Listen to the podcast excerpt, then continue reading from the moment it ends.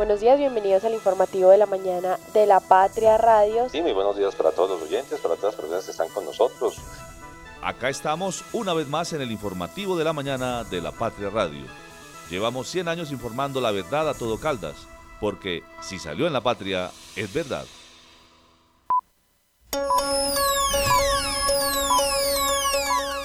El informativo de la mañana en la Patria Radio. Con ocasión a lo acaecido en el barrio Samaria el día de ayer, la personería atendió a los familiares de las tres personas que desafortunadamente fallecieron en dicha tragedia de una misma familia y entre ellas dos menores de edad. En ese sentido, la personería gestionó y articuló la ruta para que pudiesen acceder a el subsidio eh, funerario que se tiene. Asimismo, también requerimos a la administración para que brindaran el apoyo psicológico a estas personas y a los vecinos en atención a que la situación fue supremamente caótica. Hay que tener presente que hay una acción de tutela que en este momento ya fue fallada, en la que ordenaban varias cosas.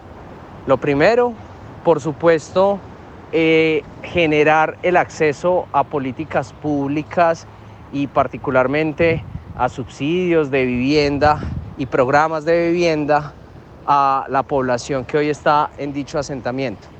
Asimismo, para la unidad de víctimas, adelantar todos los trámites necesarios para que la población víctima que está sentada allí reciba las indemnizaciones. A su turno, también todo lo que tiene que ver con la intervención del Instituto Colombiano de Bienestar Familiar. Razón por la cual en este momento lo que va de la acción popular es un censo que se adelantó ya por parte del municipio de Manizales.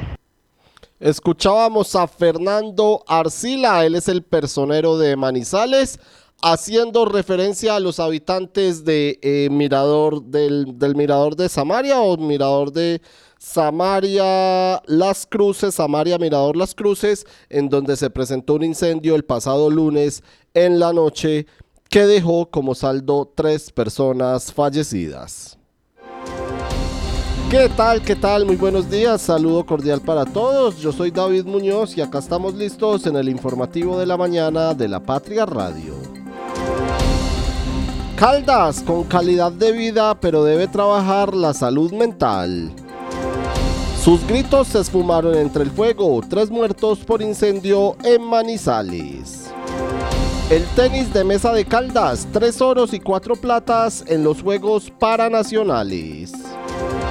Volqueteros de la Petar dan un ultimátum hasta el martes. Y crece a 4 la cuenta de quemados por pólvora en Caldas. Desde la cabina de la Patria Radio, el activo de la mañana. Conduce Juanita Donato, con Liced Espinosa y el equipo de la redacción del diario La Patria.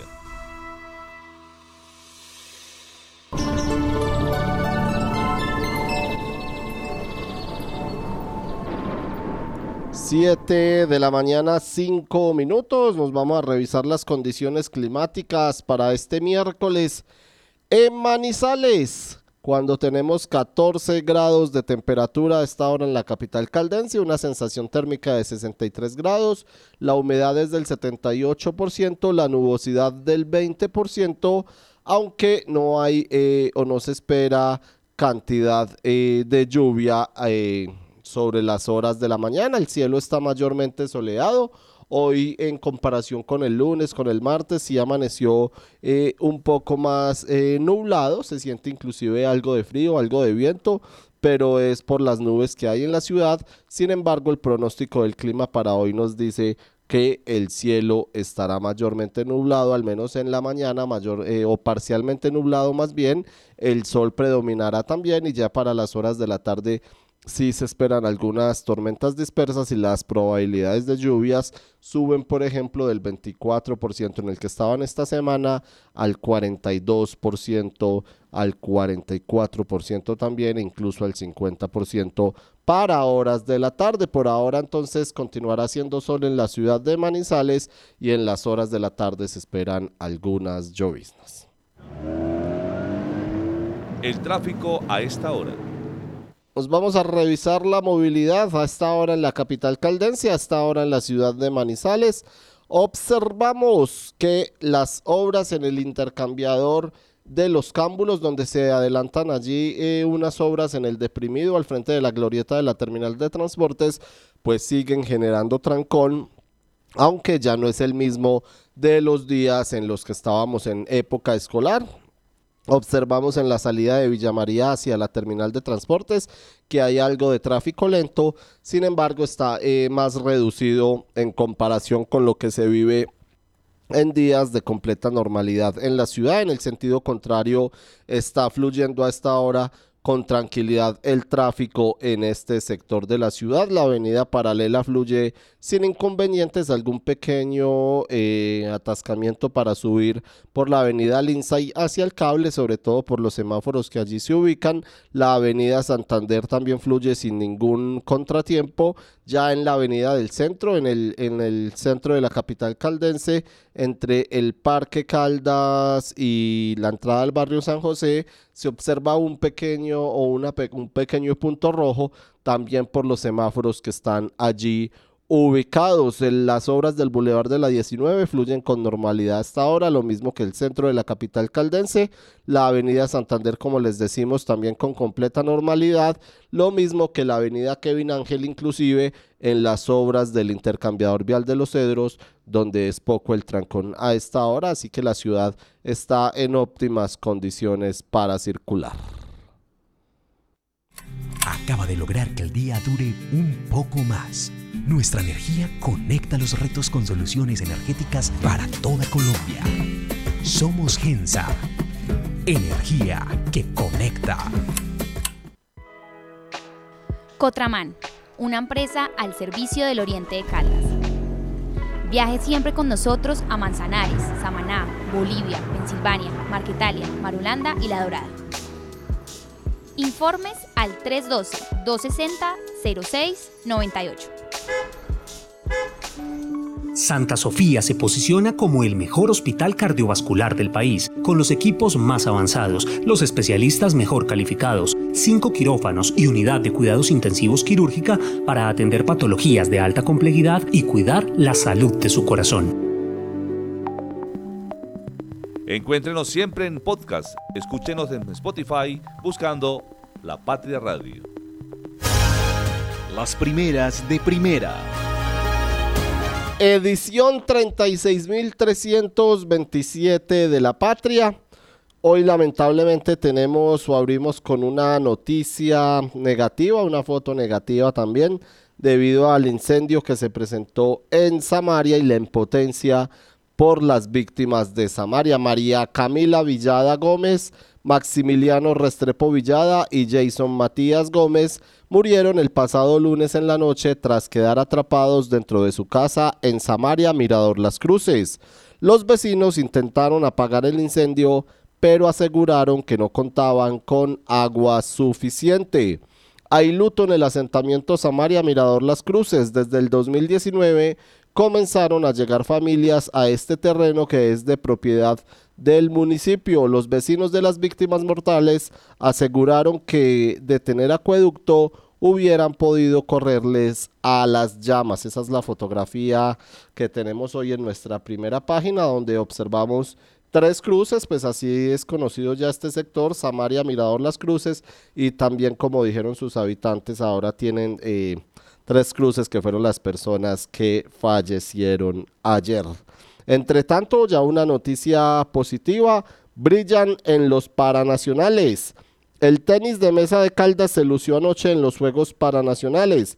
Ganaron tres oros y cuatro platas. Lo hicieron con Miguel Castro, con Manuela Celis y Andrés Duque. Ellos eh, los observamos en nuestra fotografía de pie y sentados en sus sillas de ruedas están Giovanni López, está Leonardo García, Héctor Castañeda, y Luis Alberto Valencia. Además, Caldas anoche sumó otro oro con Jessica Andrea Tascón en la natación en estos Juegos Paranacionales que bueno, por el deporte caldense ya se los vamos a desarrollar. También pueden encontrar eh, los preparativos que se hace para la noche del fuego y nuestra columna de Lea hoy con los volqueteros que dan plazo hasta el martes a FIPASA, encargada de construir la petar los cámbulos para que les pague sus salarios, la supersalud que llamó la atención de las EPS en Manizales y Caldas que suma ya cuatro quemados por pólvora. La frase del día. Nos vamos a observar nuestra frase del día en este miércoles y nos, nos la trae Aristófanes. Deja que cada hombre ejerza el arte que domina. Esta es la frase del día de hoy la dice Aristófanes y es dejar que las personas eh, potencien su arte, lo dominen, lo saquen adelante, eh, dejarlos fluir, dejarlos continuar, dejarlos desarrollar sus eh, habilidades, potenciar también sus cualidades. Por eso la frase del día de hoy es, deja que cada hombre ejerza el arte que domina, la frase de Aristófanes. El editorial. Cautela con el deporte en Caldas. Pocas veces el deporte caldense se da el lujo de contar o que ha brillado en los Juegos Nacionales, apenas tres veces en 22 ediciones. Lo hizo en 1988 cuando se disputaron en el eje cafetero, también en, el 2000 en Boyacá y Nariño y ahora de nuevo en el eje cafetero. Si bien en el 88 y en el 2000 el departamento sumó 13 medallas de oro, ahora la cifra la elevó a 18 metales dorados, pero fueron 94 preseas en total, con las 34 platas y los 42 bronces conseguidos por sus atletas. Llegar a esta cifra no se hace de la noche a la mañana, todo ha sido producto de la voluntad política, en especial de la actual administración departamental, que se propuso hacer de estos Juegos la mejor figuración de Caldas en toda su historia y lo logró. Con este paso cumplido hubo recursos, hubo, hubo conocimiento y proceso. Fue una apuesta de cuatro años que permitió formar una, a una generación de atletas que puede representar a Caldas en las próximas ediciones o en las próximas dos ediciones más bien de los Juegos Nacionales. ¿Qué más dice el editorial del día de hoy? Deportistas que hace un año brillaron en los Juegos Intercolegiados, ahora también lo hicieron en los Juegos Nacionales del eje cafetero. La nadadora Estefanía Gómez Hurtado es el ejemplo de que un talento visto a tiempo y bien acompañado dará los resultados esperados. Ahora hay que cuidarla. Con el cambio de administraciones municipales y departamental, no podemos volver a aquellas épocas de las marchas y las protestas del sector por falta de apoyo. Con técnicos pagos a partir de febrero o marzo y deportistas mal patrocinados. Tampoco se puede perder la visión técnica que se le ha dado al deporte de Caldas en los últimos años y que está dando estos frutos. Dinero invertido debe tener un destino técnico y no puede quedar a disposición del dirigente que en muchos casos llegó a su liga respectiva por razones ajenas a lo deportivo y no por poseer el conocimiento necesario para saber utilizarlo en sus atletas. También dice el editorial del día de hoy, ya es hora de que la gobernación de Caldas y las ligas deportivas miren hacia el departamento Saber que aquí, como sucedió en estos Juegos Nacionales, pueden estar los talentos. Los Juegos Departamentales, más que un anhelo, son una necesidad. Igualmente, hay que revisar la apuesta con deportistas de otras regiones, si bien es cierto que vinieron y ayudaron con muchos aspectos para que los nuestros crecieran, no dieron las medallas de oro que fue el objetivo de traerlos. No podemos dejar ir a nuestros deportistas a otras regiones atraídos por mejores condiciones técnicas y económicas, tal como se empezó a rumorar en los últimos días de juego, caso de algunas figuras de la natación. Además, y concluye el editorial el día de hoy, sin olvidar que se requiere mantener los diferentes programas de recreación y de hábitos y estilos de vida saludables que deben complementar la atención para toda la población, más allá del deporte de alto rendimiento. En manos de Henry Gutiérrez, gobernador electo de Caldas, y de Jorge Eduardo Rojas, alcalde electo de Manizales, recién elegidos, está el futuro del deporte de Caldas pero también de los alcaldes de los otros 26 municipios del departamento que tienen que ser los primeros en identificar a través de sus programas locales las figuras que deben ser apoyadas y formadas para que pasen a las ligas y nuestro deporte siga creciendo. Los nuevos mandatarios, los 27 de los municipios y el gobernador electo de Caldas entonces, que empezarán funciones a partir del primero de enero. Por eso el editorial del día de hoy nos dice Cautela con el deporte en Caldas. Desde el 2 de octubre del 2023 hasta el 16 de febrero del 2024, ven, compra y participa en el sorteo del vehículo Renault Quid 2024. Aplican condiciones y restricciones. Cable Plaza, un encuentro, una experiencia. Conectar personas con soluciones energéticas es la idea que mueve a Gensa, una empresa con más de 400 colaboradores que trabajan por brindarle energía a su país. Somos Gensa, energía que conecta.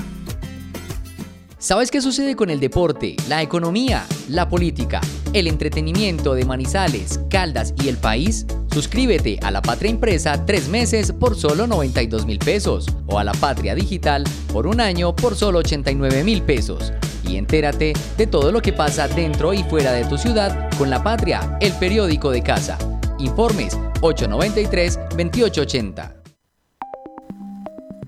Encuéntrenos siempre en podcast. Escúchenos en Spotify buscando La Patria Radio.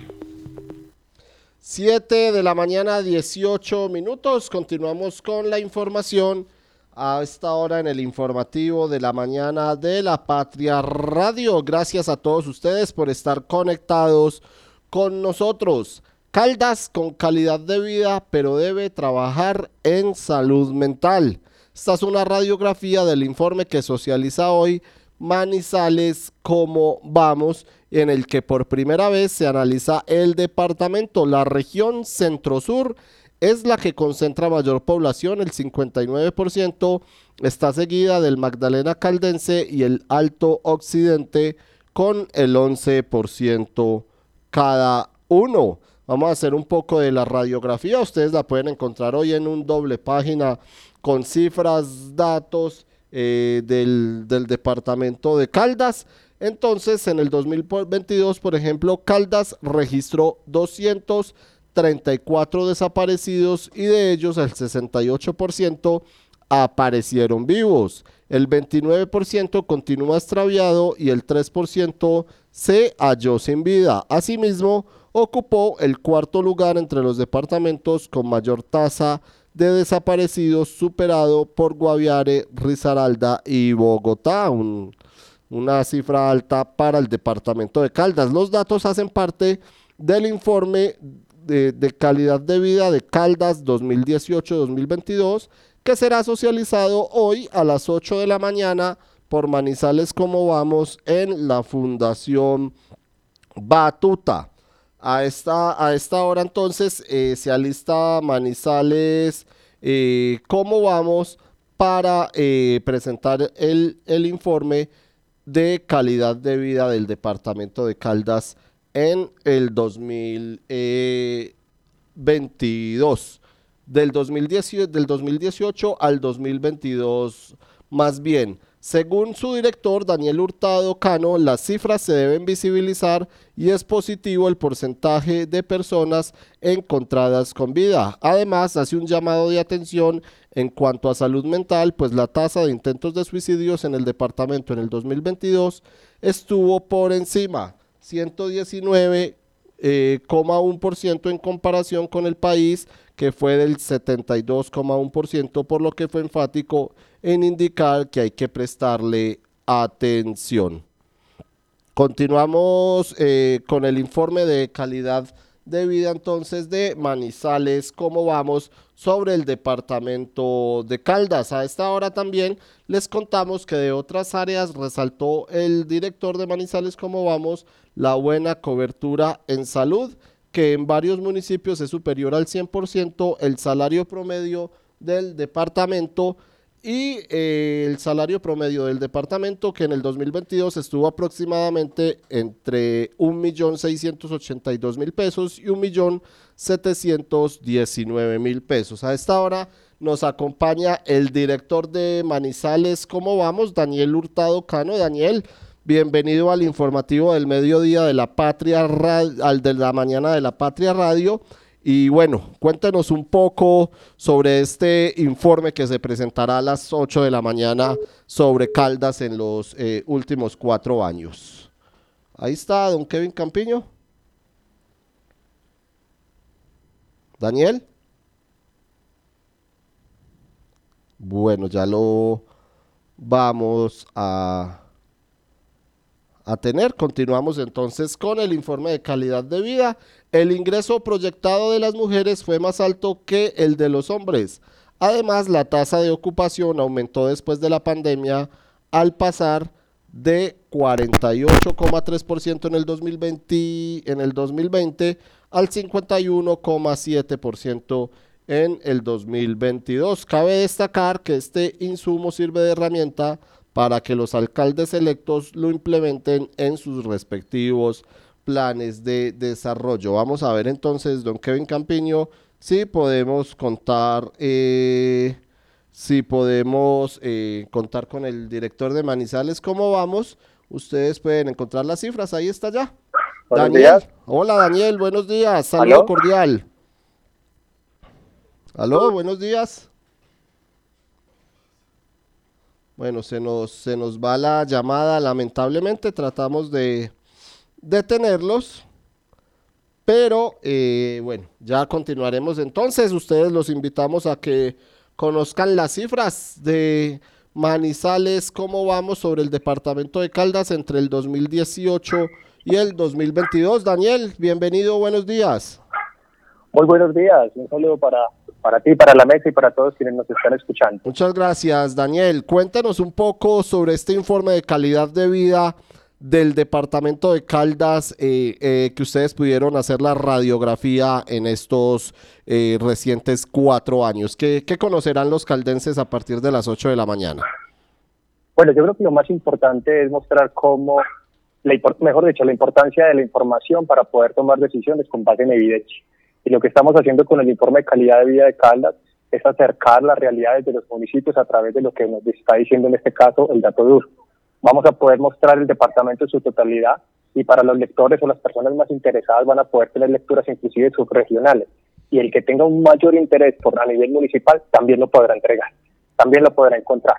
Es decir, la exploración fue amplia, diversa, desde múltiples dimensiones, como normalmente lo hacen tales como vamos, y en esta ocasión con toda la cobertura del departamento de Cali. Bueno, Daniel, empecemos eh, por, por la calidad de vida. Eh, ¿hay, ¿Hay calidad de vida en, en, el departamento de Caldas, en sus subregiones, o cómo, cómo se viene eh, desarrollando este tema en los últimos cuatro años? Esa es una pregunta muy importante. Digamos, los datos nos están mostrando que en términos generales el departamento de Caldas experimenta una calidad de vida eh, buena. Es decir, siempre el dato general tiene una multiplicidad de detalles porque está en función de la dimensión de la que estemos hablando y sobre todo también del territorio del cual estemos considerando. Pero por colocar alguna serie de datos que creo que son muy positivos hay que resaltar. Uno, recientemente el Departamento Nacional de Estadística, es decir, el DANE, nos informó que Caldas es el segundo departamento con menor incidencia de pobreza monetaria en el país y el que menos tiene incidencia de pobreza extrema. No quiere decir que no la haya, por eso siempre va a haber un reto, pero en el comparativo nacional es una posición positiva porque nos está mostrando que el ingreso percibido en términos generales en el departamento para gran parte de la población está siendo suficiente al menos para acceder a la canasta mínima de bienes y servicios. Este es un dato que vale la pena eh, resaltar.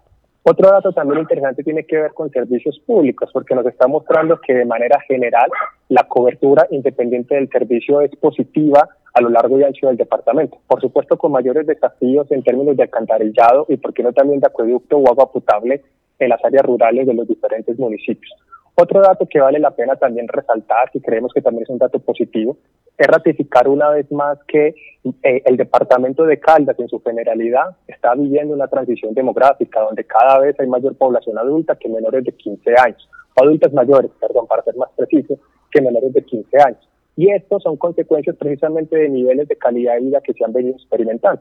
Pero nos ponen un reto fundamental y es cómo logramos cada vez como territorio mantener nuestra productividad debido a que cada vez hay menos personas que en edad de estar trabajando efectivamente lo están, lo están haciendo en el sentido de que cada vez hay una menor proporción en esta población joven.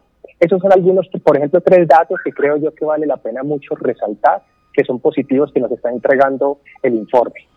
Así es, Daniel. Allá iba precisamente, eh, o por, por lo último que terminó, en cuanto eh, al, a la ocupación laboral en el departamento. Eh, se mantiene y también cómo, cómo se ha venido o cómo se eh, han potenciado eh, los salarios de las personas también desde, desde la pandemia. pues es algo importante para la calidad de vida de los ciudadanos. ¿Cómo está ese factor de empleabilidad en, en el departamento de Caldas, Daniel? Aquí tendríamos que hacer dos escenarios. Un escenario es con la información que nos comparte el DANE a nivel departamental, y valdría la pena recordar que en términos aproximados en el departamento de Caldas vivimos un millón de personas. Un millón treinta y seis mil para ser exactos, pero un millón de personas para facilitar esta conversación. Y lo más importante es que ese millón de personas, aproximadamente el 87%, es considerada población en edad de trabajar, es decir, de 15 años y más. Y lo más significativo de ello es que esas personas que tienen edad para trabajar efectivamente están ocupados o tienen disposición para ocuparse con un 58%. Este es un dato interesante porque nos está mostrando que la fuerza de trabajo a nivel departamental es positiva. Ahora bien, usted me hace una pregunta en términos, por ejemplo, de ingreso, pero así no me tengo que ir para otro tipo de fuente que no es el DANE, sino que en este caso, caso particular, perdón, es la caja de compensación de nuestro departamento, es decir, COM. Y aquí ya no hablamos del mercado laboral en su totalidad, sino específicamente de aquellos empleados formales que efectivamente cotizan a la caja. ¿Qué nos dicen los datos? Que el 51% de la población empleada formalmente que cotiza a la caja de compensación del departamento de Caldas gana un máximo un salario mínimo mensual legal vigente. Es decir, uno de cada dos caldenses empleados formalmente que cotizan a la caja tiene un ingreso y un tiene un ingreso máximo y un salario mínimo mensual legal vigente. Y un dato también adicional, si lo sumáramos ya no solamente un, salario mínimo, sino dos salarios mínimos máximo, estamos hablando prácticamente del 80% de la población. Es decir, que dentro de los empleados formales, la mayoría, es decir, el 80% de la población está percibiendo máximo un, dos salarios mínimos mensuales legales. Daniel, eh, digamos que eso es eh, en términos generales y si nos vamos por subregiones, eh, ¿está parejo el panorama en el departamento de Caldas o por supuesto hay unos unas subregiones que se diferencian más de las otras? Vámonos, pues más que hablemos de subregiones en esta ocasión, hablemos de los diferentes municipios, para ser más precisos. ¿Qué nos están diciendo los datos? Por ejemplo, de las personas empleadas formalmente, insisto en ello, que cotizan a su vez a, la caja de compensación del departamento, por ejemplo, el 78% de estas personas en Marmato ganan máximo un salario mínimo mensual legal vigente. Es decir, de cada 10 personas ocupadas en Marmato, pero empleadas formalmente y que a su vez cotizan, están, ganan 8 de cada 10, máximo un salario mínimo mensual legal vigente puse por el ruido de fondo, pero me encuentro en un espacio abierto en este momento. Tranquilo. A su vez, a su vez también que podría decir que llama mucho la atención. Los datos nos están mostrando, por ejemplo, que en el caso del municipio de Marquetalia, el 16% de las personas empleadas formalmente que cotizan a la caja de compensación del departamento tienen un ingreso superior o mínimo de cuatro salarios mínimos legales vigentes. Y este es un dato que, es, eh, que no es común a lo largo y ancho de los diferentes municipios. Pero más allá de estos matices específicos, sí vale la pena decir que la mayoría de los empleados formales que cotizan a su vez a la caja de compensación tienen ese 80% de que el 80% de ellos ganan máximo dos salarios mensuales legales vigentes. Ahora bien, director, eh, hay un tema que preocupa en el que se debe trabajar, es eh, las cifras en cuanto a la salud mental y la tasa eh, de intentos de suicidio en el departamento que según eh, los datos que vemos reflejados hoy estuvo en el 2022 por encima en comparación con el país. Eh, ¿cómo, ¿Cómo está ese panorama en el departamento de Caldas? Y, y, es uno de los aspectos, entendemos, en los que mayor énfasis se debe hacer en las nuevas administraciones. Anoche anoche pensaba sobre precisamente sobre el suicidio y permítanme hacer esta reflexión. ¿Qué nos están diciendo los datos? Que en el año 2022 hubo 1.232 intentos en el departamento de Caldas. Puede que alguna persona haya tenido varios intentos, no necesariamente el número de personas. Pero si ese, si, ese número de intentos lo convirtiéramos en tiempo, podríamos decir que en el departamento de Caldas hay un intento de suicidio, suicidio perdón, cada ocho horas, tres al día, prácticamente eh, 90 a 90 al mes. Es decir, es un dato que hay que prestarle atención porque nos está diciendo que el suicidio en sí mismo es una manifestación o una señal de que en términos de salud mental se está presentando algún tipo de problemática. Por eso es importante colocar estos números sobre la mesa para seguir dando esas discusiones a nivel departamental. Vale la pena decir que ese dato tiene una fuerte incidencia debido a la presencia como tal de Manizales, en el sentido de que Manizales también, como ciudad capital del departamento, nos estaba mostrando hace poco que también está por encima de la tasa de intento de suicidio a nivel nacional. ¿Qué llama también mucho la atención? Y es cuando esta tasa ya no de intento de suicidio, sino la tasa de suicidio se desagrega a nivel de las diferentes subregiones del departamento. Y nos está mostrando diferentes comportamientos. Hay unas regiones como, por ejemplo, o, por decirlo de alguna manera, la, eh, si tomáramos a Colombia de manera general, en términos generales, la tasa de suicidio de Colombia, en términos promedio, está por debajo de las diferentes tasas de las diferentes subregiones del departamento. En palabras sencillas, el suicidio es una problemática de salud mental que hay que seguir colocando sobre la mesa para poder encontrar, ampliar la conversación y poder tomar decisiones que nos permitan eh, eh, afrontar esta problemática con mayores herramientas. Y termino con dos datos asociados también al suicidio. Y básicamente los datos nos están diciendo que las principales razones aparentes que se tuvo para que una persona eh, se hubiera suicidado en el año 2022 tenía que ver con problemáticas de salud mental situaciones de desamor y, por qué no, conflictos con su pareja actual o ex pareja.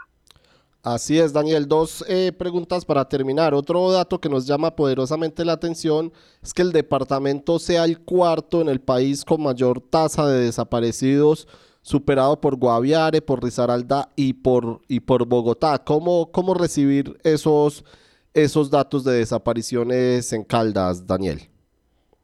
Bueno, eh, ese es un dato que preocupa preocupa porque usted lo está diciendo. Somos el cuarto departamento con la mayor tasa de desaparecidos. Pero ese, e, ese dato que nos preocupa también tiene que ser mucho más preciso. ¿En qué sentido? ¿Qué nos están mostrando los datos? Que la mayor proporción de personas desaparecidas en el departamento de Caldas es población adolescente. Adolescente o joven, por decirlo de alguna manera. Cuando nosotros escarbábamos estos datos, por ejemplo, en este caso particular para la ciudad de Manizales, nos dábamos cuenta que las principales razones por las cuales las personas desaparecían estaban asociadas a asuntos de convivencia familiar o, por qué no, convivencia vecinal. Dicho de otra manera, y parece ser que esto se ratifican a, nivel del departamento de Cali, y es que la, la mayor proporción de personas desaparecidas están asociadas a asuntos de convivencia, insistimos en ello, familiar o vecinal. No es una situación de desaparición forzada asociada al conflicto o a la guerra, como quizás en otras épocas pudo ser con mayor intensidad en nuestro departamento y a lo largo ancho del país. Entonces aquí hay un mensaje en el sentido, en el sentido de que efectivamente tenemos la cuarta tasa de desaparición más alta del país, pero hay que prestarle atención precisamente a las convivencias o las prácticas ciudadanas que estamos teniendo para relacionarnos que pueden estar motivando. Además, también hay un dato interesante frente a la desaparición, y es que efectivamente y es que efectivamente aquellos que desaparecen afortunadamente aparecen vivos. Y este es un dato, por ejemplo, no menor. Es decir, del total de desaparecidos en el año 2022, afortunadamente 68, el 68% había aparecido vivo y este es un dato significativo.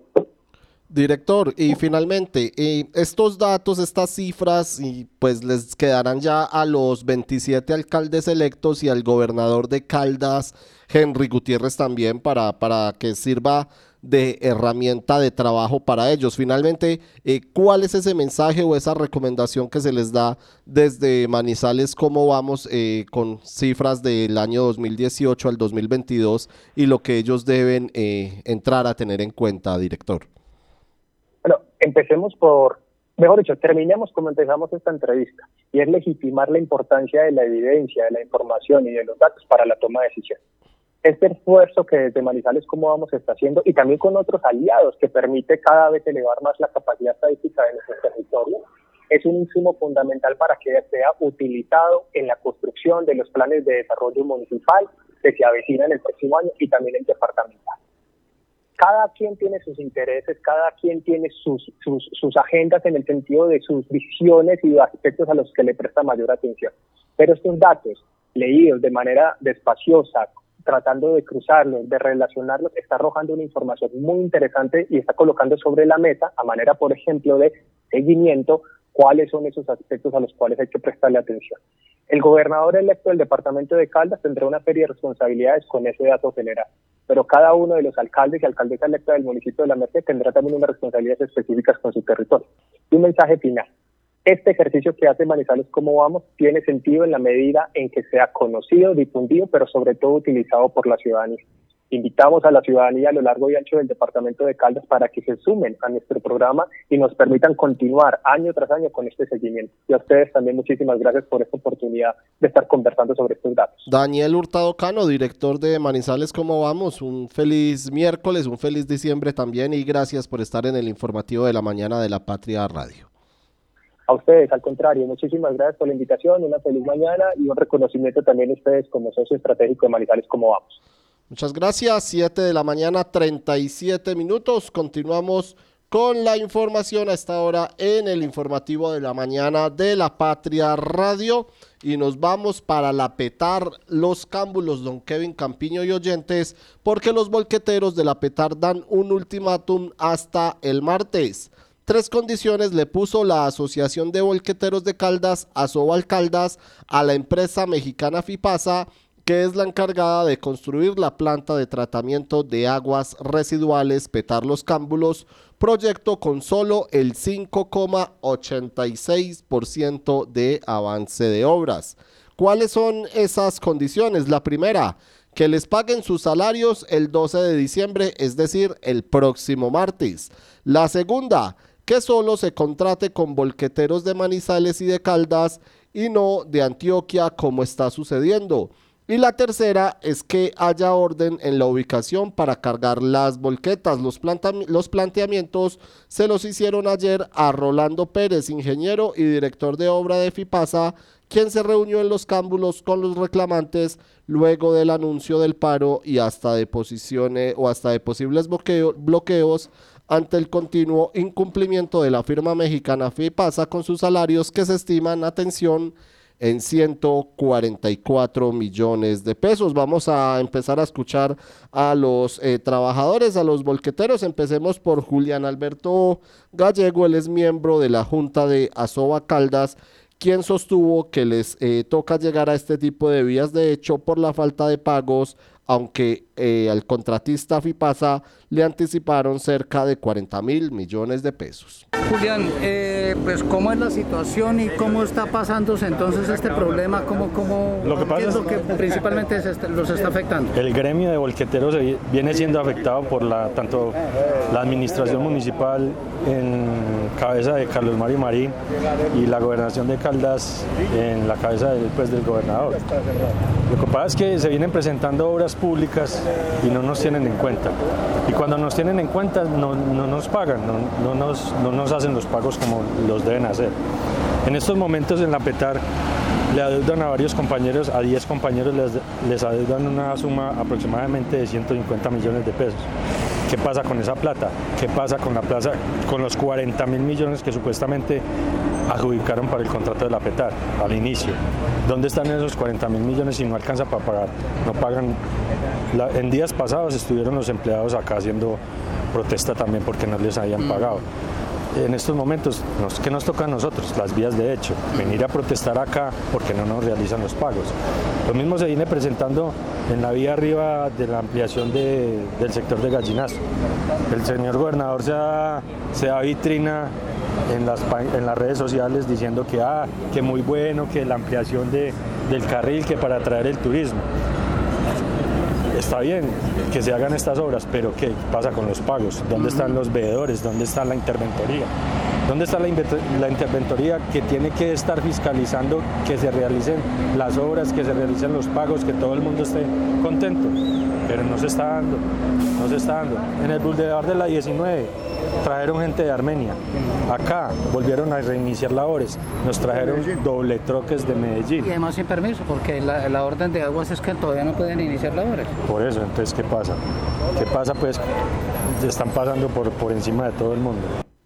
7 de la mañana, 41 minutos. Ahí estaba entonces el reclamo eh, de uno de los volqueteros, miembro de la Junta de Asoba Caldas, que es la Asociación de Volqueteros de Caldas. También escuchemos a Rolando Pérez, él es ingeniero y director de obra de FIPASA, quien se reunió ayer eh, con los volqueteros en los cámbulos. Ingeniero, entonces pues trae usted una, cor, una carta, digamos como acercándose a, a, los volqueteros para decirles de entrada un primer acercamiento de pago, compromiso de pago el 20 de diciembre. Sí. ¿Cuál ha sido la demora? ¿Qué, qué, qué le dicen sus jefes? Porque obviamente o sea, usted tengo, está al frente del trabajo. Sí, lo que tengo entendido es que hay una dificultad económica y pues están solventando el tema para poder hacerse cargo de los pasivos que tiene la empresa y entre esos el pasivo con el, gremio de volquetes. Exactamente. ¿Es posible, como piden ellos, que no sea el 20, sino el 12 de la próxima semana? La verdad no podría decirte fechas, no, no, no, no manejo esa información. Sería pues muy difícil que yo dijera algo en el sentido, no, no, no, no tengo respuesta. Lo que sí es claro, los tres acuerdos a los que llegaron, uno, la, la, petición de ellos que sea la otra semana, el 12, que, que sean volqueteros solamente de la ciudad y que haya como un orden para cargar. ¿no? Mira, eh, lo que es claro es que va a transmitir la información, de más allá de esos puntos. Los, los, o sea, va a transmitir los puntos a que lleguemos. Creo que no son nada que no se puedan... Descabellado. Exactamente, pero pues toca esperar a que FIPASA definitivamente sea el que se manifieste al respecto. Exacto. Ingeniero, ¿siguen trabajando? Sí, señor. Exacto. Pero Aguas había dado como una solicitud, una detención de obras.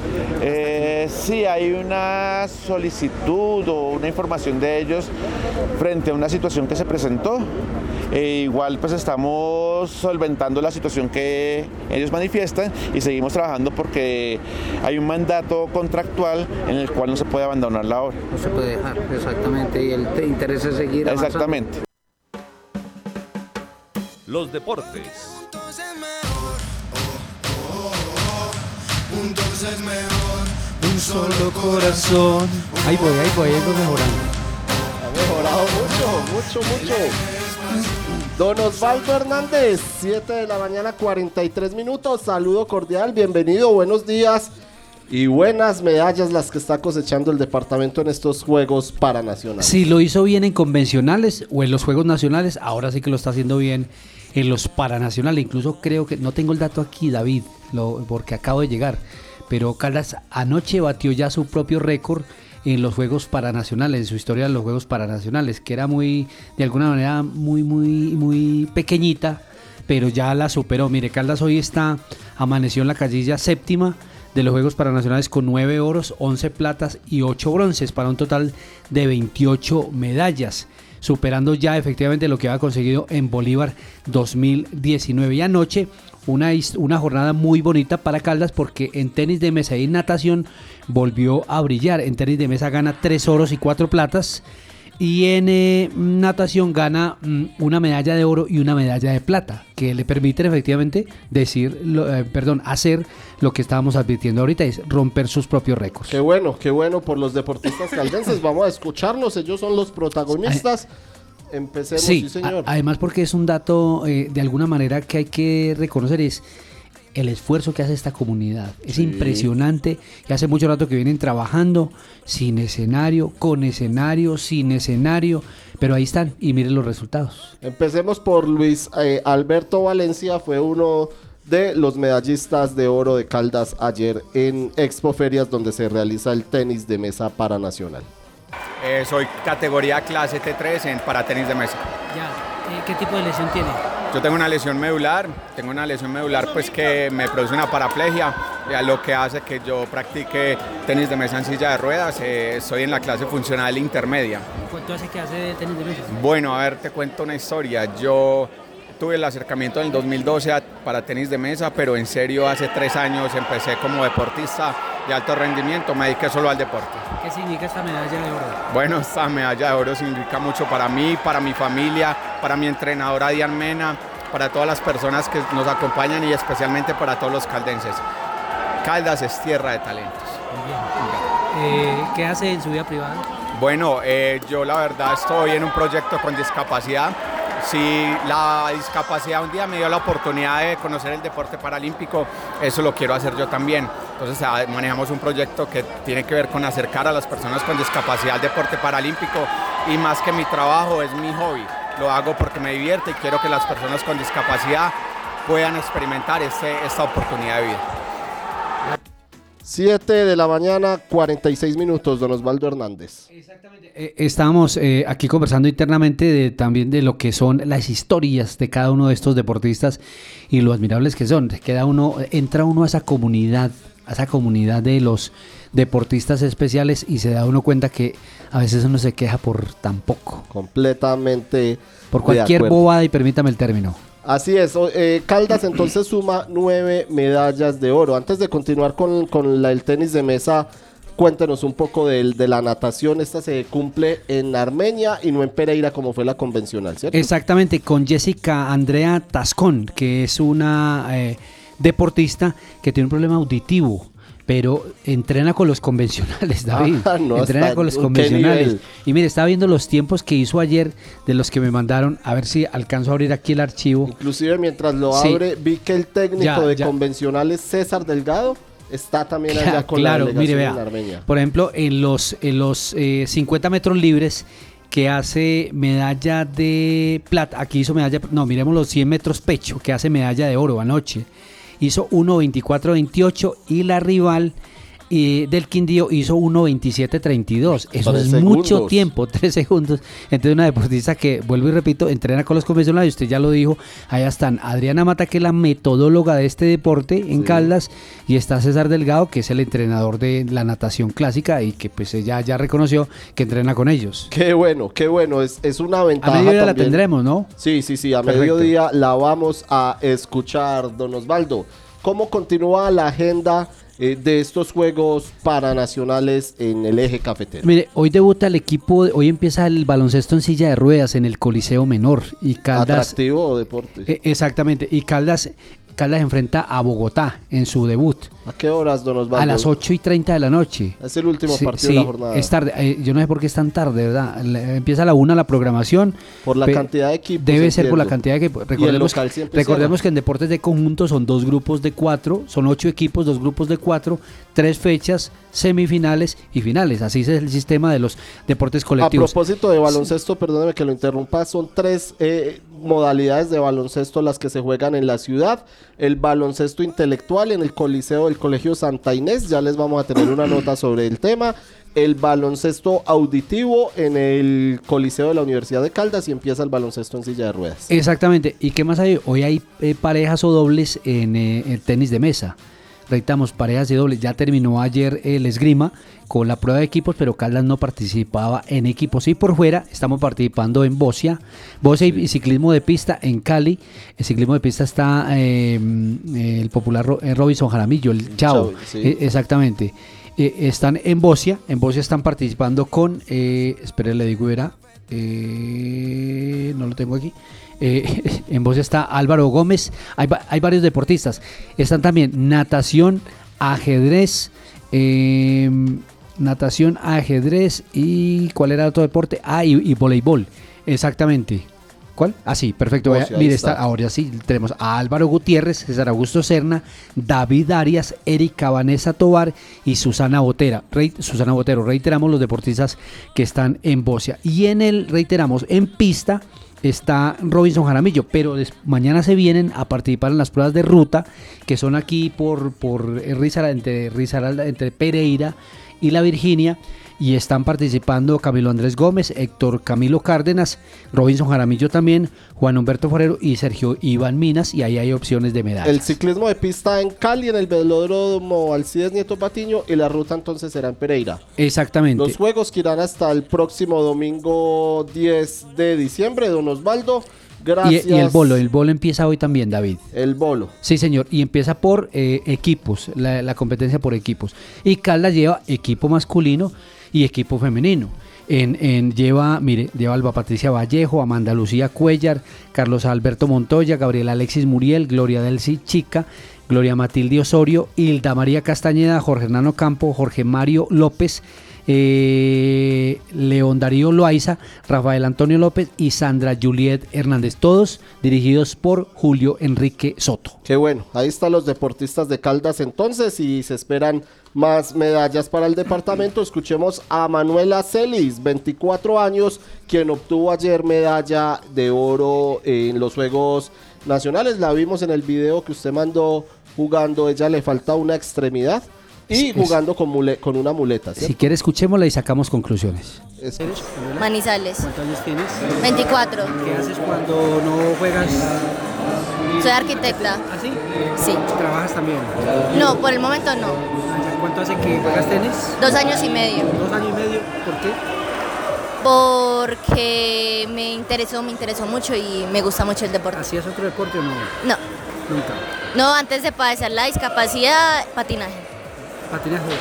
¿Dónde lo hacía el patinador? Sí, señor. ¿Y qué te pasó? Me dio cáncer y me tuvieron que amputar la pierna. Ah. ¿Qué significa esta medalla para ti? Uy, demasiado esfuerzo, muchos sacrificios. Entonces significa muchas cosas para mí y que puedo seguir dando más de mí. Sí, eh, David, son historias que impactan, realmente impactan porque mire una chica que hacía patinaje y, uno piensa que si a, uno, a uno se le cae el mundo con cualquier cosa. Claro. Y uno dice, de aquí para adelante no hay capaz. Y uno vaya, los invito para que vayan y tengamos una lección de vida, en serio, entrar a ese mundo de no de los discapacitados, sino de las condiciones especiales, porque esas personas desarrollan unas condiciones especiales espectaculares que realmente le, le dan a uno lecciones de vida allá. Es increíble lo que uno aprende al lado de ellos y realmente eh, esos sí son los, la verdad, esos sí son los superhumanos. Sí, los En serio, superhumanos, los estamos invitando a todos para que vayan, vayan y vean eh, estas personas que con esas capacidades especiales, cómo viven y cómo disfrutan de su deporte y de su vida. Hoy entonces en Manizales eh, la concentración estará en el Coliseo Menor, en el Santa Inés, en la Universidad de Caldas y en Expoferias. Exactamente, no sé si tenemos al veteranísimo Héctor Castañeda, que ese sí es un referente del deporte paralímpico de nuestro departamento, don Kevin Campiño, señor editor eh, eh, encargado del máster.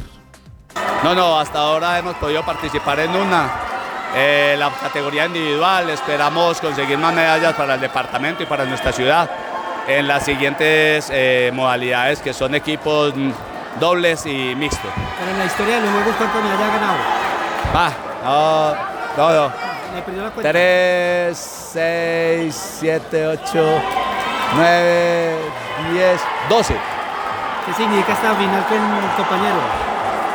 A ver, era un reto personal que yo tenía debido a las dificultades que he presentado en este año, pero para mí es muy placentero porque a pesar de las adversidades eh, salí adelante y logré el cometido de conseguir una medalla para Caldas. ¿Qué significa ganar acá en casa? Lo mejor, lo mejor que puede suceder a ustedes, tener su familia, tener sus amigos, tener a los conocidos, a la familia de Leonardo, mi compañero con el cual va a la final. Y se puede imaginar toda la, la- la ciudad de Manizales y el eje cafetero ganarse una medalla acá en casa. Gracias a ustedes, muchas gracias al apoyo que hemos tenido, de verdad, serio, un apoyo muy, muy, muy, muy grande de parte de la patria por el cubrimiento de estos Juegos Paranacionales. Y seguimos invitando a la gente para que venga y nos vea. Muchas gracias. 7 de la mañana, 54 minutos. Ahora vamos a hablar un poco del baloncesto intelectual que se desarrolla en el Coliseo del Colegio Santa Inés. Allí estuvo nuestra compañera Laura Nao y nos trae un poco eh, sobre qué, eh, de qué se trata este deporte, cómo se desarrolla, cómo se juega. Escuchemos a Laura Nao entonces en una nota que logró con el organizador de el más que el organizador con el coordinador del campeonato. Alfonso Ramírez, director del campeonato de baloncesto intelectual acá en el Coliseo del Colegio Santa Inés. Alfonso, bueno, no, cuéntenos un poco sobre cómo, eh, sobre esta modalidad del baloncesto. Bueno, con gusto. El baloncesto intelectual es una modalidad que acoge o recoge a todas aquellas personas que tienen un nivel de discapacidad cognitiva, tienen algún problema de conocimiento, pero entonces ellos los clasifican por, por números, ¿cierto? Entonces, todos los que están jugando han pasado por un, una persona que los selecciona y los ubica y los deja jugar en este campeonato. Si no es, si ese clasificador no da la autorización, ellos no pueden participar acá. Entonces ellos le hacen un estudio, un seguimiento y los ubican acá. Actualmente tenemos seis equipos jugando. Está Atlántico, está Antioquia, está Sucre, Boyacá, está Tolima y ¿cuál es el otro? Me falta uno. Norte de Santander. Son seis equipos. Ya estamos en la tercera jornada. Ayer hubo dos jornadas, ayer nos doblamos. Jugamos eh, en la mañana una fecha completa, en la tarde jugamos una fecha completa. Esta es la tercera fecha. Nos faltan dos fechas para completar las eliminatorias. De esos seis equipos se organizan y los cuatro primeros van a las semifinales. Eh, eh, las jugamos el jueves. El jueves se juega el primero contra el cuarto y el segundo contra el tercero. Y el viernes van a jugar los perdedores de estos dos partidos del jueves juegan el viernes por la medalla de bronce. Y los ganadores de ese partido del jueves juegan el viernes por la medalla de oro. Ustedes son dos grupos entonces. Éramos un solo, éramos dos grupos, pero Caldas eh, tuvo problemas de reconocimiento deportivo. Entonces Caldas se retiró. Eran dos grupos, un grupo A, grupo B. Caldas estaba encabezando el grupo B, pero por motivos de reconocimiento deportivo Caldas no se le permitió participar. Nos tocó hacer en el Congreso Técnico el sábado un nuevo sorteo para hacer un solo grupo, todos contra todos. Entonces por eso nos tocó también doblarnos el domingo, porque quedaban 15 partidos para eliminatorias. Entonces era muy difícil sacarlo en seis días nada más todo. Por eso nos tocó doblarnos. Y en esa parte que usted me explicaba, el tema cognitivo es como de, para aprender, ¿cómo se Sí, tiene algunas dificultades, eh, bien sea en su, en su capacidad de aprendizaje o de pronto para ejecutar algunas cosas, pero, pero ahí uno lo ve y de pronto dirá, pues ese muchacho no tiene nada. Pero sí, tiene algún nivel de discapacidad a nivel intelectual. La tienen. ¿Y cómo se ha visto el nivel del campeonato? Bueno, yo personalmente como director del torneo, yo estuve en Cartagena, también dirigiendo los Juegos de, de- de Cartagena en el 2019, y el nivel de ambos torneos muy buenos. Es decir, tú ves un partido de, de baloncesto intelectual y ves uno normalito, normalito, y, y de pronto no le encuentra mucha diferencia, pero sí, por ejemplo, en la forma de comportarse, en la forma de hablar, en la forma como celebrar una canasta, por ejemplo, un, un jugador de baloncesto tradicional o normal, él hace una canasta y, sale corriendo a celebrarla, ¿no? Este se queda mirando y, y eso es como para él un triunfo muy grande y- y en realidad lo es, porque para llegar a donde llegó él aquí tuvo que recorrer mucho, mucho trabajo de manejar el balón, de coordinar, de coordinar el trabajo con los compañeros, de aprender toda la fundamentación del baloncesto. Entonces para ellos es cualquier canasta que hacen eso es un triunfo y lo celebran como un niño. Entonces alguien dirá, "Pues una canasta eso no es nada, pero para ellos es mucho. El área de imagenología del Hospital Santa Sofía es la más completa de la región. Rayos X, tomografía, resonancia cardíaca, balón intragástrico, mamografía y los nuevos servicios, cápsula endoscópica y prueba de aliento para detección del Helicobacter pylori. Información 887-9200.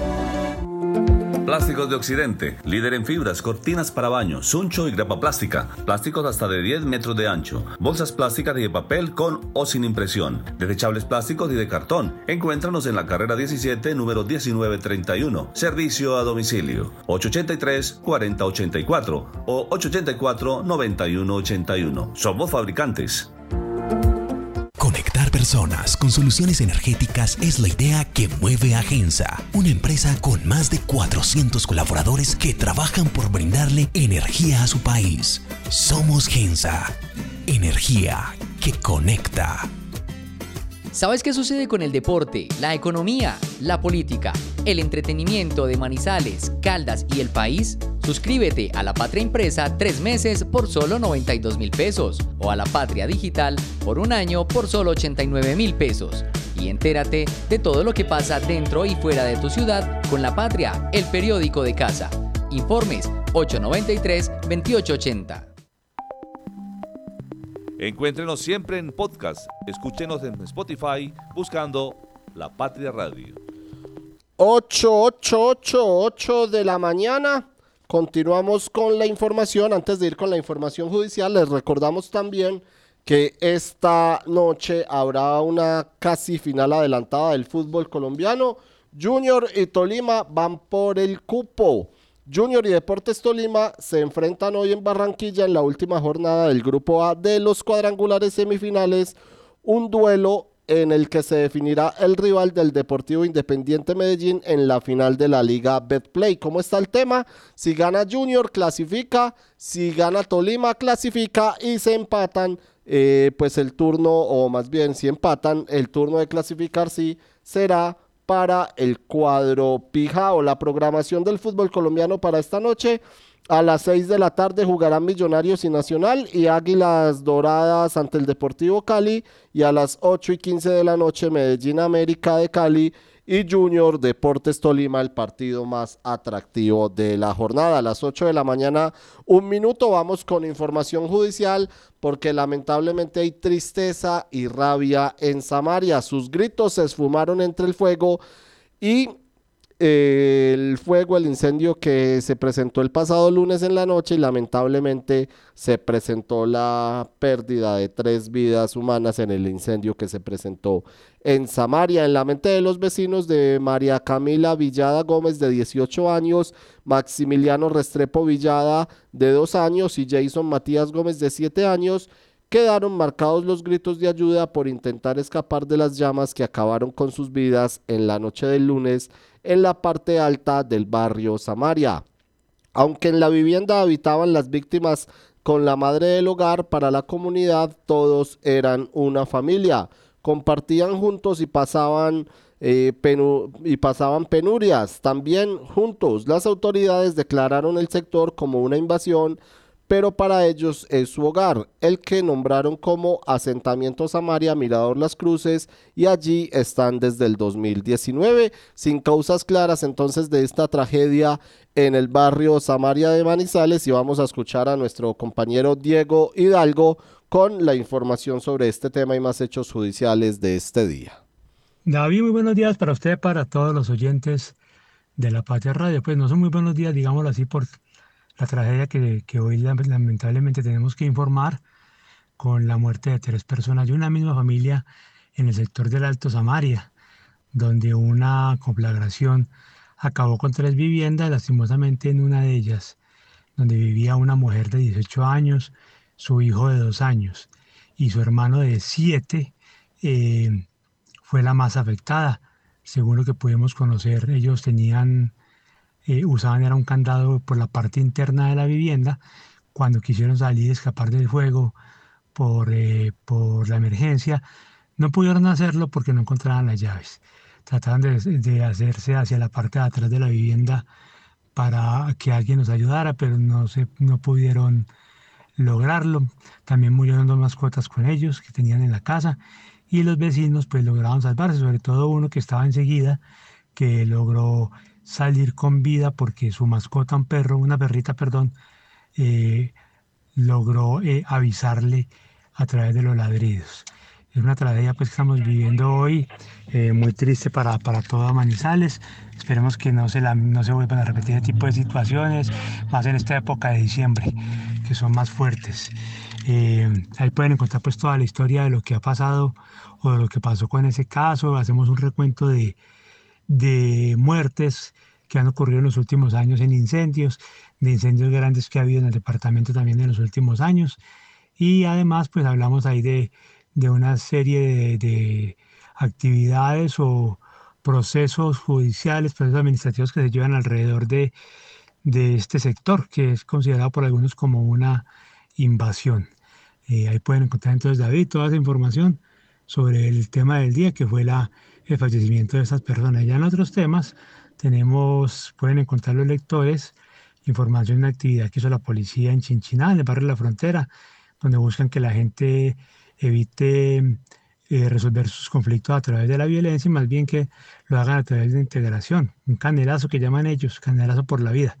Ahí les, demostramos con fotografías cómo se integraban las personas de, de este sector y cómo funciona esta campaña que está adelantando la policía, sobre todo para esta época que se torna a veces más violenta por diferentes motivos. Además de eso, también tenemos una historia de Río Sucio, también de la policía, que se unió con la comunidad y con el comercio para ayudar a una familia integrada por 11 personas. siete de ellas menores de edad que perdieron todo en un incendio también, en una zona veredal de, de Río Sucio, perdieron su casita, pero pues la solidaridad puede más que todo. Y se juntaron y lograron conseguir unos elementos para que esta gente pudiera recuperar parte de lo que se le perdió. Y por último tenemos también pues una información de están buscando a los familiares, a los hijos de un señor que falleció de un infarto eh, acá en Manizales, en el sector de la galería. Necesitan ubicar a los hijos eh, que al parecer vienen en el Valle del Cauca. ¿Y por qué? Porque es que pues, él tenía los números de los hijos en el celular.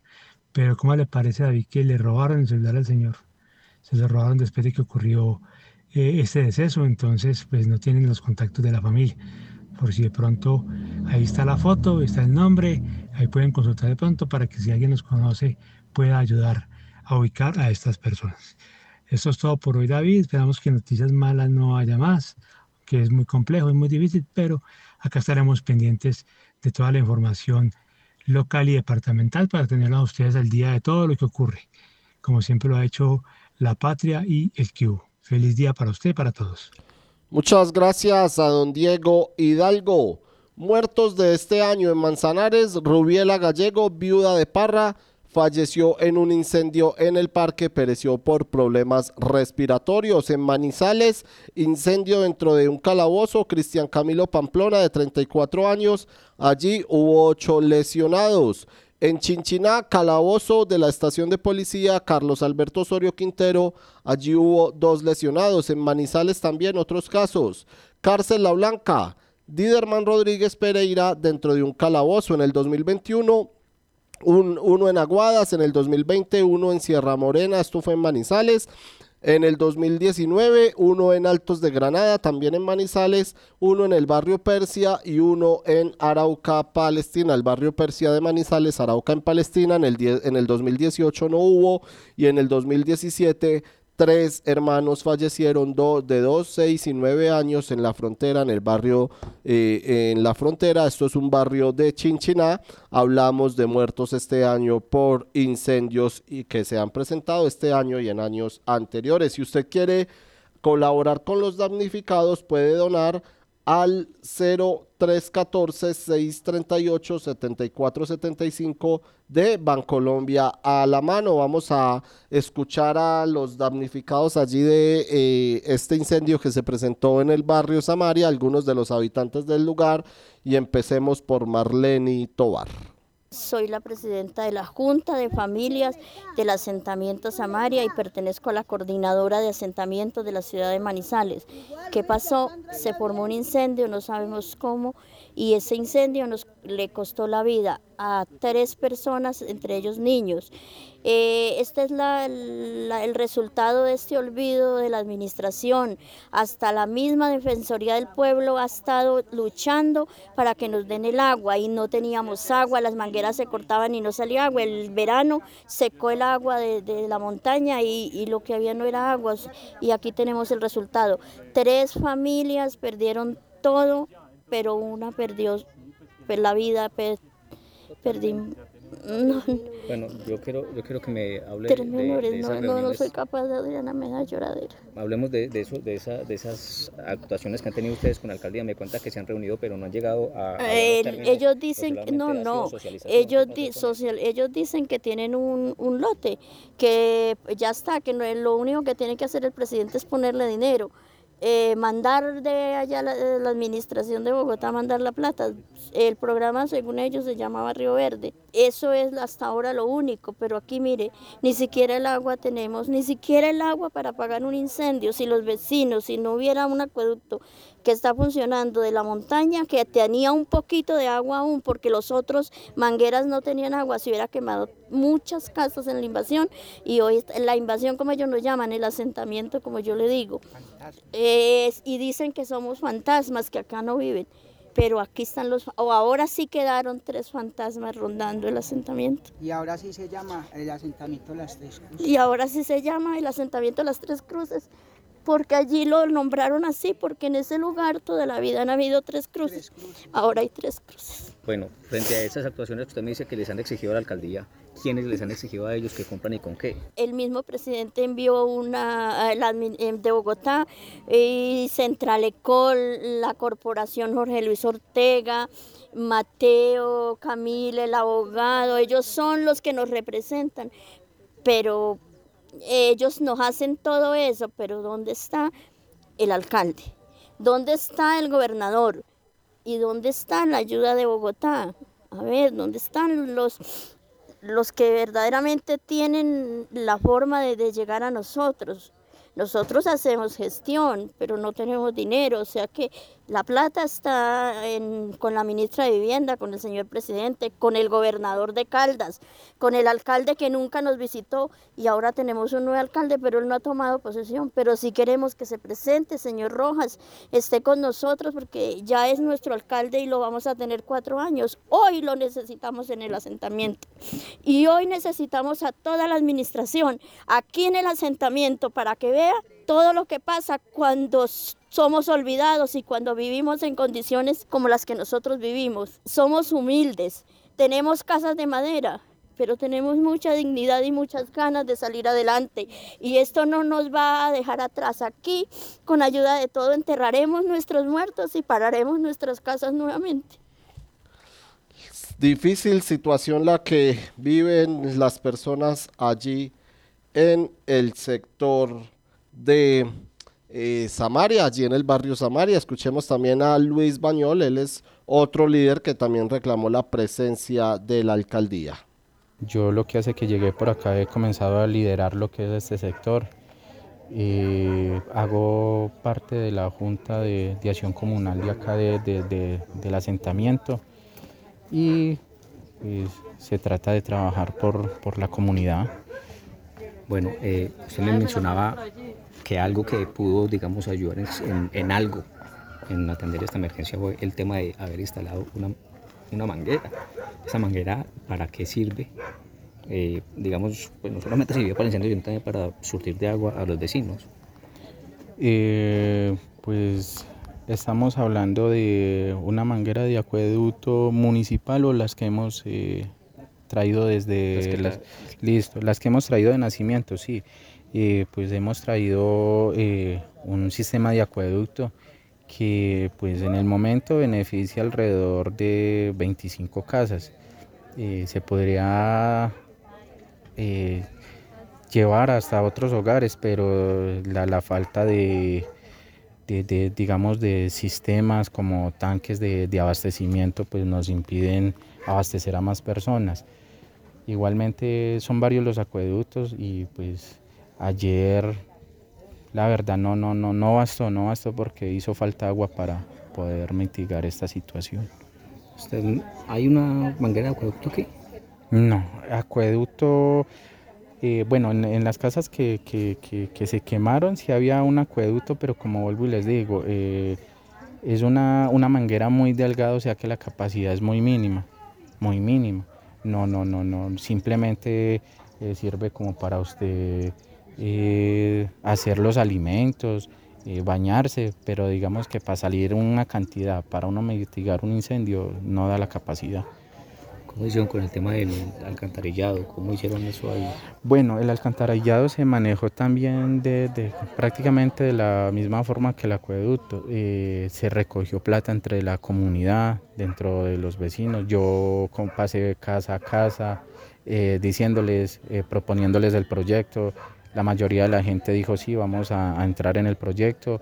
Eh, llegamos a comprar la tubería y entre todos hicimos eh, canales, enterramos tubería y todo y pues nos conectamos directamente al, alcantarillado municipal, porque la idea era llegar al alcantarillado municipal para no contaminar, para demostrar que nosotros también somos autosuficientes y que no necesitamos...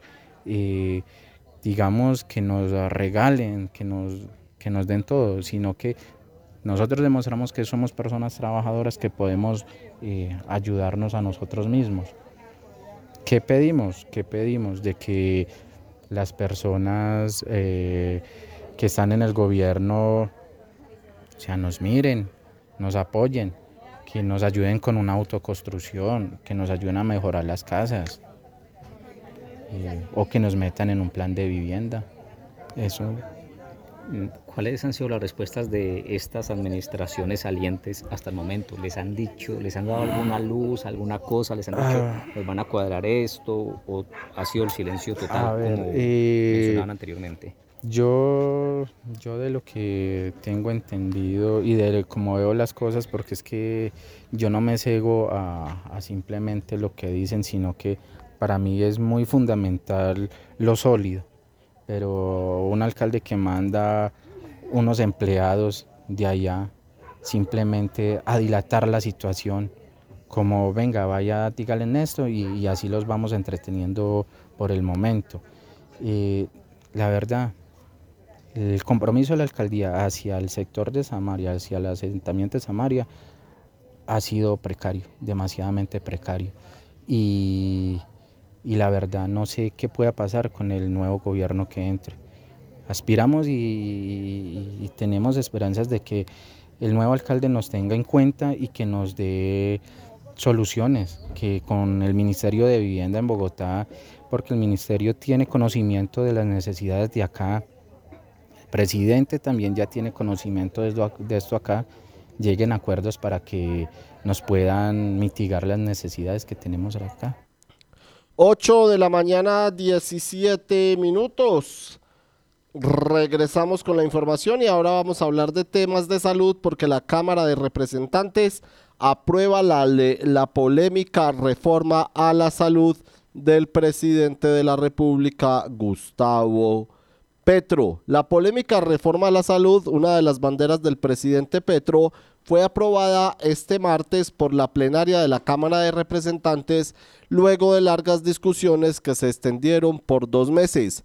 La iniciativa, oyentes, logró 87 votos afirmativos y 37 negativos en medio de acaloradas discusiones de los partidos de oposición que aseguraron que la reforma no solucionará los problemas del sector y por el contrario destruirá los avances logrados. Gran noticia para todos los colombianos. El proyecto de la reforma de la salud fue aprobado en la Cámara de Representantes que prioriza la atención primaria, garantiza equidad en la prestación de los servicios y fortalece el sistema para brindar mejor atención en todo el país, aseguró el Ministerio de Salud. Entre tanto, entre, en Manizales, la, CP, la CPS en el banquillo de los acusados.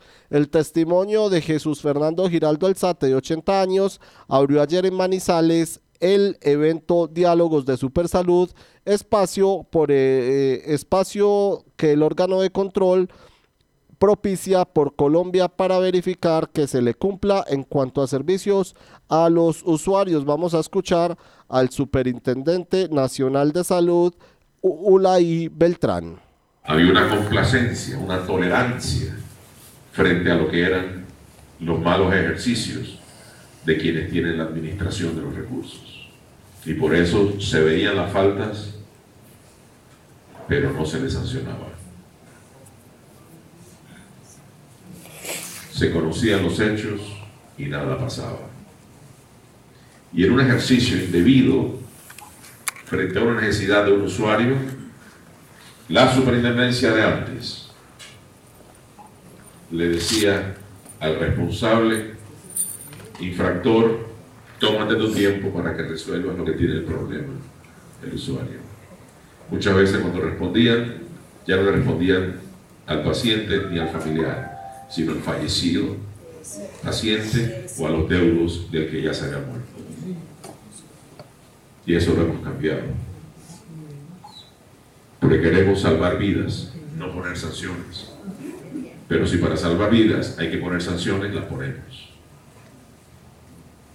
Antes, por cada 10 actuaciones de la superintendencia, 8 eran amonestaciones frente al infractor. La palmadita en el hombro, no lo vuelvas a hacer. Y los pacientes se morían. Hoy es al revés. Hoy hacemos 80% sanciones y 20% amonestaciones. Es el escenario natural del control. Nosotros hacemos inspección, vigilancia y control. El control es el componente de la disciplina que permite mandar dos mensajes, uno persuasivo y otro correctivo. El persuasivo frente a los actores que se dan cuenta que cuando alguien comete la falta, recibe castigo. Y ellos entonces, al ver eso, se persuaden de no cometer el mismo error. Y otro que es el correctivo, que es frente a la falta, el que comete la falta debe asumir una responsabilidad. A nadie le gusta que lo disciplinen. El hijo no le gusta ser disciplinado por el padre.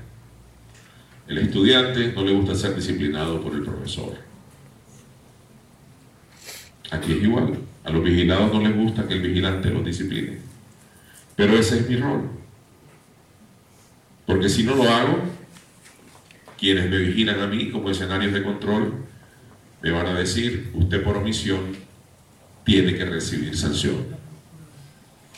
Entonces, yo tengo que actuar y proceder como hemos actuado y procedido para proteger el derecho a la salud y para también proteger los recursos públicos.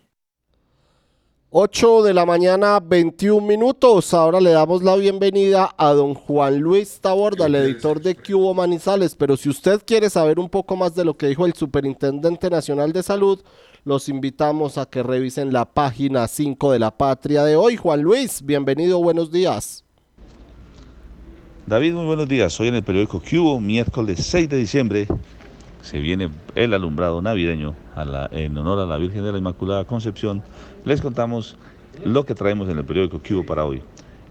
Les tenemos la historia del oso, el oso peludo, con la peor suerte del mundo les contamos todas las circunstancias que ha tenido que vivir este pobre oso por ser albino.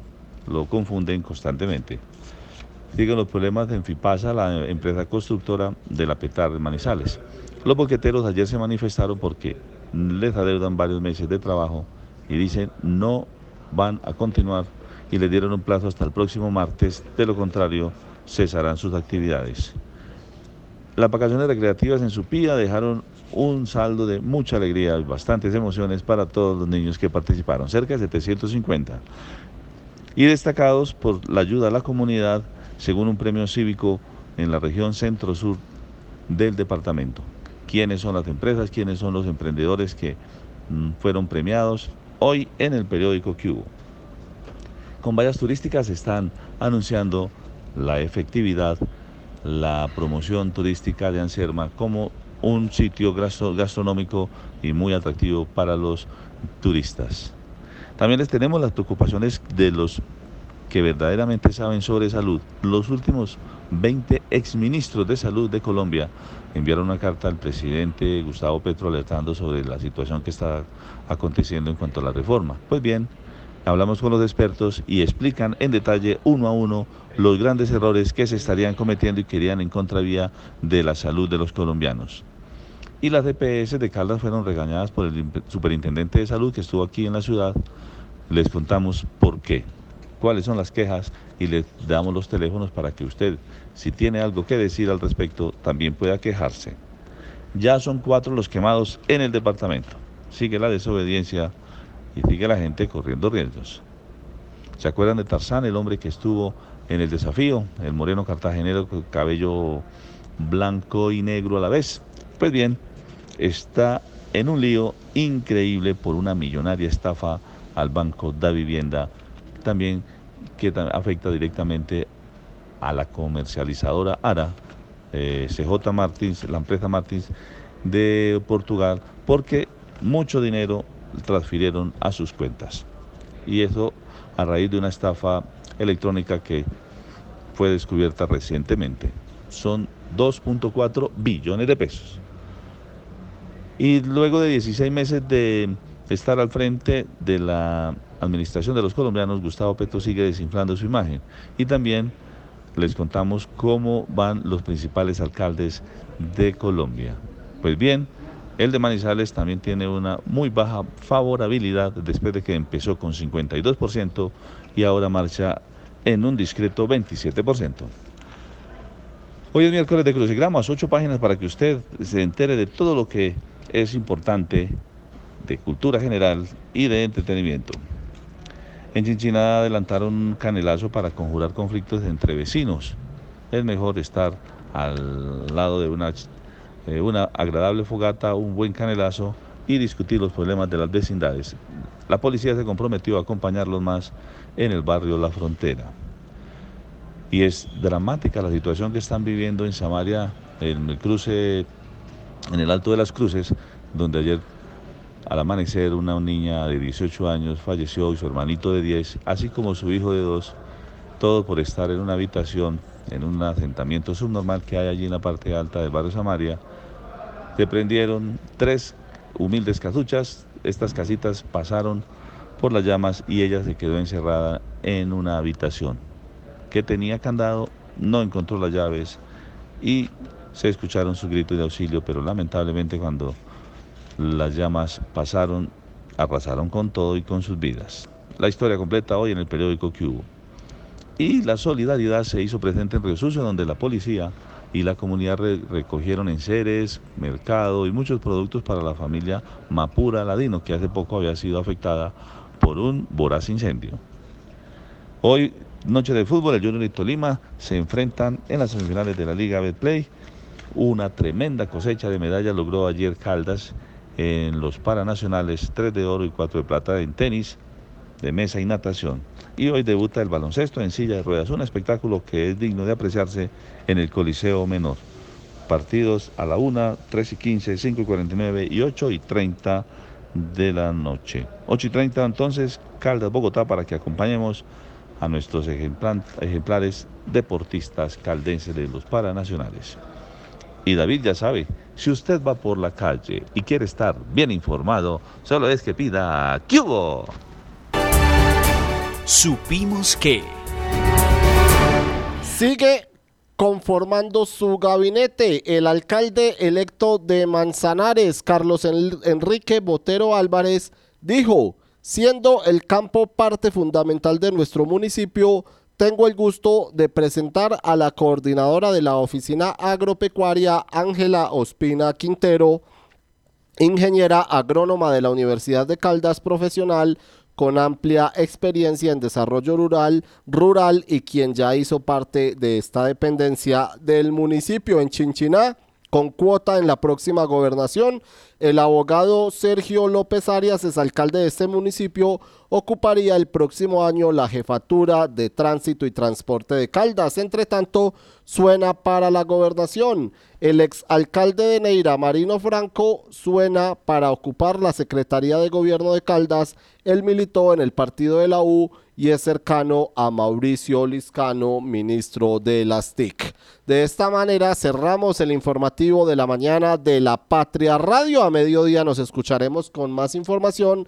A continuación, Hola Manizales.